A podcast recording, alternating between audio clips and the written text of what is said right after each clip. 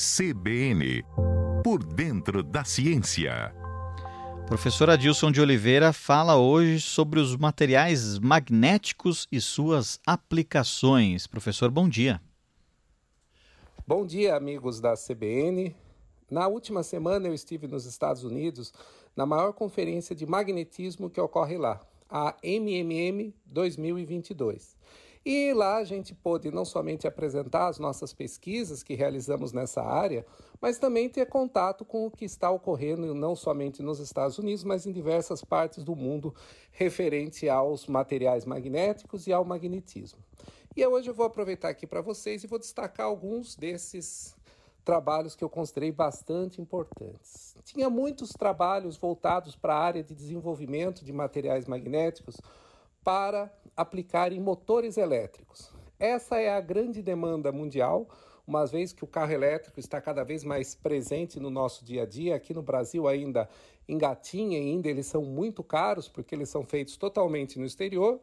Mas em outras partes do mundo isso já é uma realidade bastante presente. E além do desafio das baterias para acumular energia elétrica nesses carros, o grande desafio que existe também é como transformar essa energia elétrica em energia de movimento. E é aí que entram os materiais magnéticos. Todo motor magnético, ou melhor dizendo, todo motor elétrico, ele tem um núcleo magnético que justamente através da lei de indução de Faraday permite transformar aquela eletricidade em um certo movimento, ou seja, produzir o movimento. A partir da variação de uma corrente elétrica alternada, ela gera um campo magnético e isso interage com o ímã, e aí com os polos é, é, sul e norte do ímã começam a girar e isso produz então o um movimento. Para isso, para um motor ter alta eficiência, ele precisa ter um núcleo com materiais magnéticos é, com bastante, com alta magnetização. E esse é o desafio, porque atualmente a maior parte desses magnetos são baseados em terras raras, que, como diz o próprio nome, são metais muito específicos e raros e extremamente caros. E as maiores reservas desses materiais se encontram na China e isso, claro, dificulta quando você quer fazer um negócio global. Então, tinha muitos é, trabalhos apresentando materiais alternativos que não dependem dessas terras raras, que é o samário, o neodímio, entre outros, e sim materiais um pouco mais convencionais e mais acessíveis. Isso chama, chamou bastante a atenção lá no trabalho, nos trabalhos. E uma outra coisa também sempre muito importante, que o magnetismo tem uma grande aplicação, é na parte de processamento e armazenamento de informações. Os nossos discos rígidos são baseados em materiais magnéticos e um fenômeno chamado magneto-resistência gigante, que permite ler as informações nos nossos discos rígidos.